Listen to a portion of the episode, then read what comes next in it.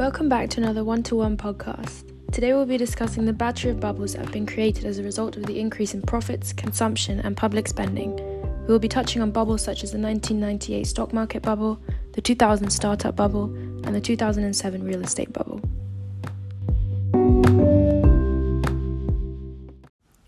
So, could you provide us with some financial context that has caused these bubbles to arise? Well, ultra low interest rates have boosted corporate profits by reducing financing costs, boosted household consumption, and allowed governments to over indebt and increase spending. The sum of the increase in profits, consumption, and public spending has created a battery of bubbles. Never before in history have there been so many bubbles. In 1998, we had the stock market bubble, in 2000, we had the startup bubble, and in 2007, we had the real estate bubble. Now we have five. And how would you describe the five bubbles? So, firstly, we have a stock market bubble. The S&P 500 is up 27% in 2021, reaching the historical price to earnings ratio of 27 times. In other words, you have to wait 27 years to get your money back and start earning a return. This is an outrage. At some point, investors will not be willing to buy at those prices and sales will be unleashed. Secondly, we have a housing bubble. Housing has risen four times more than family salaries in the last five years.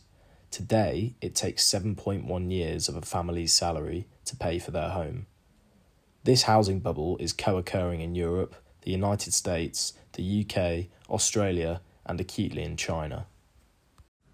Would you say there is also an issue with bonds? Yes, there most definitely is a bond bubble. Zero rates have driven 80% of sovereign bonds in Europe to negative rates. The fear of inflation puts upward pressure on the yield curve and may lead to a wave of bond selling, causing the bubble to burst. Furthermore, there's also a commodity bubble. The strong demand for products, in the face of declining services due to confinements, restrictions, or temporary closure of companies, and the shortage of containers and ships, with transport prices having multiplied by six, has triggered the price of raw materials such as copper, iron, oil, gas, platinum, tin, corn, soybeans, and all kinds of grains, disrupting companies' profit and loss accounts and triggering inflation. What is the final bubble? Finally, there's a startup bubble. There's a new craze in startup valuations that reminds us of the dot com bubble of 1999. Irrational valuations are back, with the words metaverse, crypto, fintech, or cybersecurity alone generating investor anxiety. Investors are writing bigger and bigger checks, and unicorns are multiplying. Warren Buffett said, I like to buy quality products when they are discounted. It seems clear that these five asset classes are not. Given all of the bubbles you've just mentioned, what would you consider a smart investment?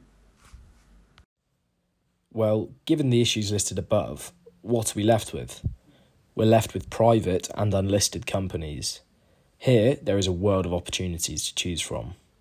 In Europe, there are hundreds of thousands of companies with a bid between 1 million and 3 million euros, where private equity firms do not enter, and of which 17% of the owners have no succession. While companies are listed on the S&P at 18 times EBITDA, these private companies are bought more than 70% cheaper on average. Their free cash flows are the same in euros, albeit on a smaller scale, which mathematically leads to double the profit possibilities. This is value investing.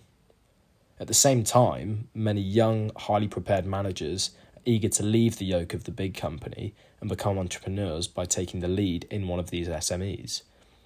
That is why there are more and more search funds in the market, and more and more investors want to invest in SMEs together with these searchers to buy them and increase their value.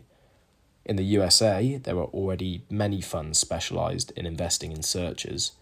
These funds are producing astonishing average returns, around 30% per year.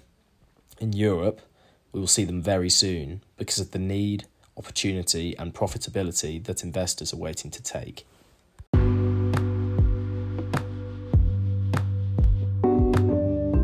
Thank you so much for listening. We hope this has been useful and we look forward to seeing you in the next episode.